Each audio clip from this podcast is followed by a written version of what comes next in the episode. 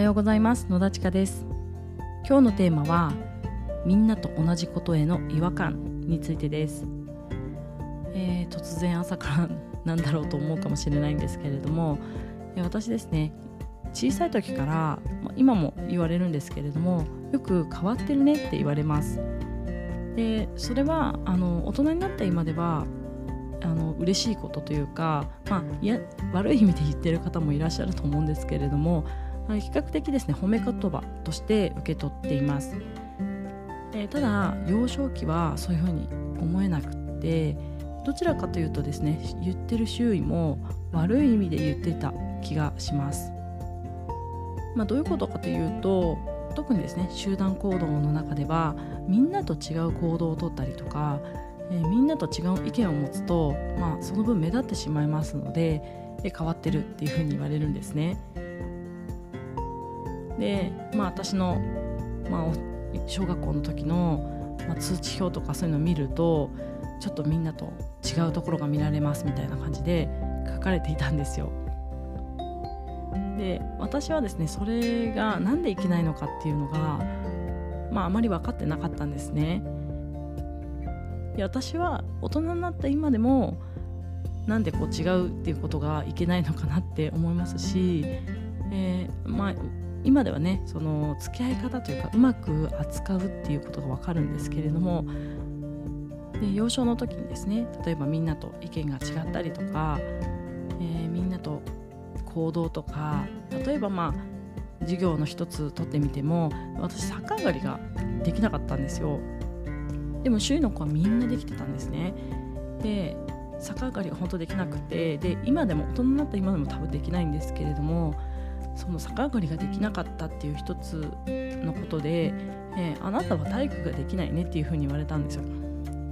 で私自分の親からも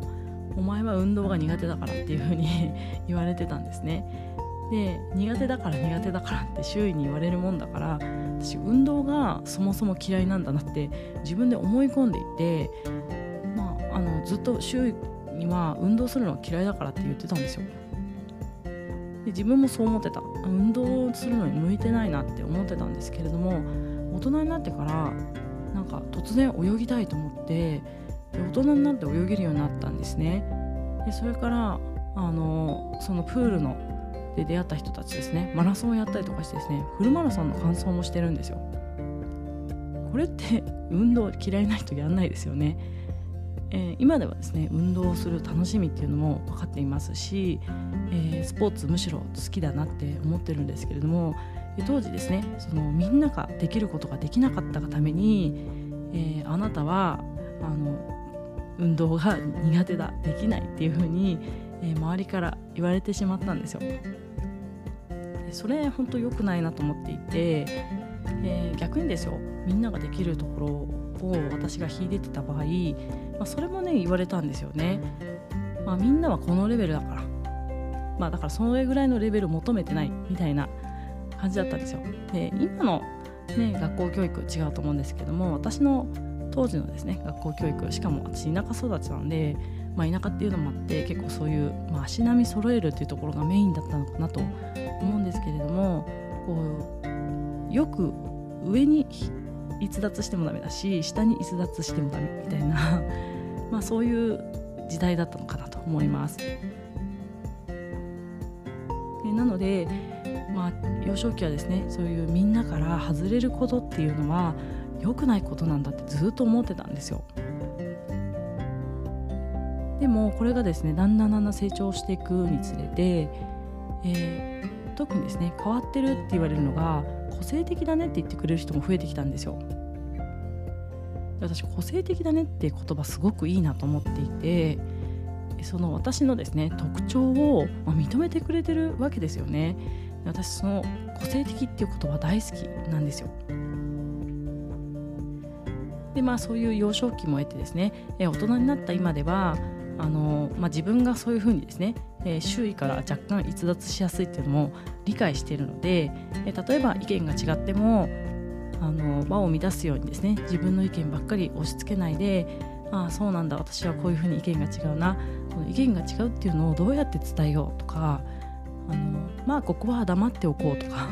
そういうふうにですねうまく扱えるようになってきたんですよ。えなのであの今ではですねこう自分が変わってるってことを、まあ、大切に守りつつ周りとの付き合い方もうまくなってきたんですね。えー、でもあの今自分の子供がまたちょっと周囲からずれてますみたいなことを言われるようになってきてで私はですね、まあ、こうであるべきだとかみんなってみんなと一緒じゃなきゃいけないよっていうふうに、えー、子育てをしたくはないんですよ。今自分のようにこう決めつけられたことであの苦しい思いをしてほしくないので、まあ、その個性とかですね特徴をうまく生かしつつ周りとのこううまく合わせ方というか付き合い方っていうのを、えー、子供に教えていきたいなと感じています。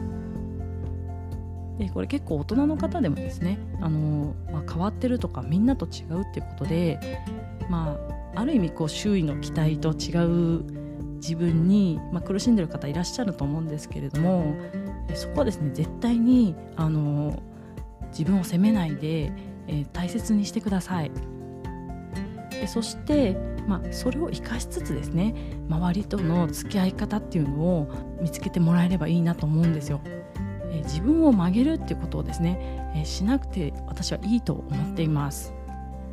まあ、今日はですね何が言いたかったかというとあの個性ってすごく大事な自分の宝なんですね。でそこをこう曲げてみんなに合わせる必要って私は全然ないと思っていて、えー、ぜひですねなんかそうみんなからずれてしまったことに私のようにこう違和感を感じる、えー、みんなと一緒じゃなきゃいけないっていう言葉に違和感を感じる人はそこをどうかですね大切にして伸ばしていって周りとの、えー、付き合い方っていうのをうまく、えー、していってほしいなと思っています。えー、そんな感じで今日はちょっとなんか熱いメッセージになってしまいましたけども、えー、皆さんの一日が満足した日になりますように最後までお聴きくださりありがとうございました。